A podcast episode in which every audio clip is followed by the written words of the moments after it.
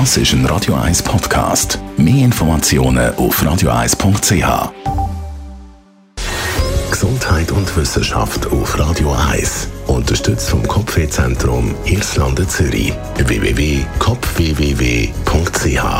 Studien zeigen, dass das Musikmachen kognitive Vorteile bringt und dass es eben nie zu spät ist, damit anzufangen. Je länger man spielt, desto besser.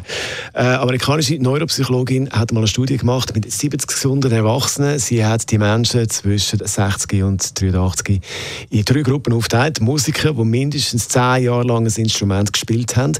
Dann die, die 1 bis 9 Jahre lang musiziert haben und als Kontrollgruppe die, die noch nie ein Instrument gespielt haben oder Noten lesen gelernt haben. Dann haben alle zusammen müssen neuropsychologische Tests machen.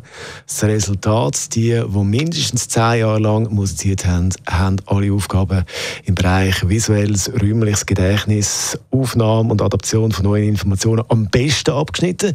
Und im Gegensatz dazu haben die, die noch nie ein Instrument gespielt haben oder eben Noten lesen gelernt haben, am schlechtesten abgeschnitten. Und die, die eins bis neun Jahre lang Musik gemacht haben, die sind im Mittelfeld gelandet. Spannend ist auch, dass wenn man lang gar nicht musiziert und erst später damit anfängt, bringt das auch kognitive Vorteile. Also es ist nie zu spät zum Anfangen Musik machen. Musik halt jung, da ist der Beweis dafür. Zum 80. von Mick Jagger. Jetzt der Song Satisfaction. Das ist ein Radio 1 Podcast. Mehr Informationen auf radio1.ch.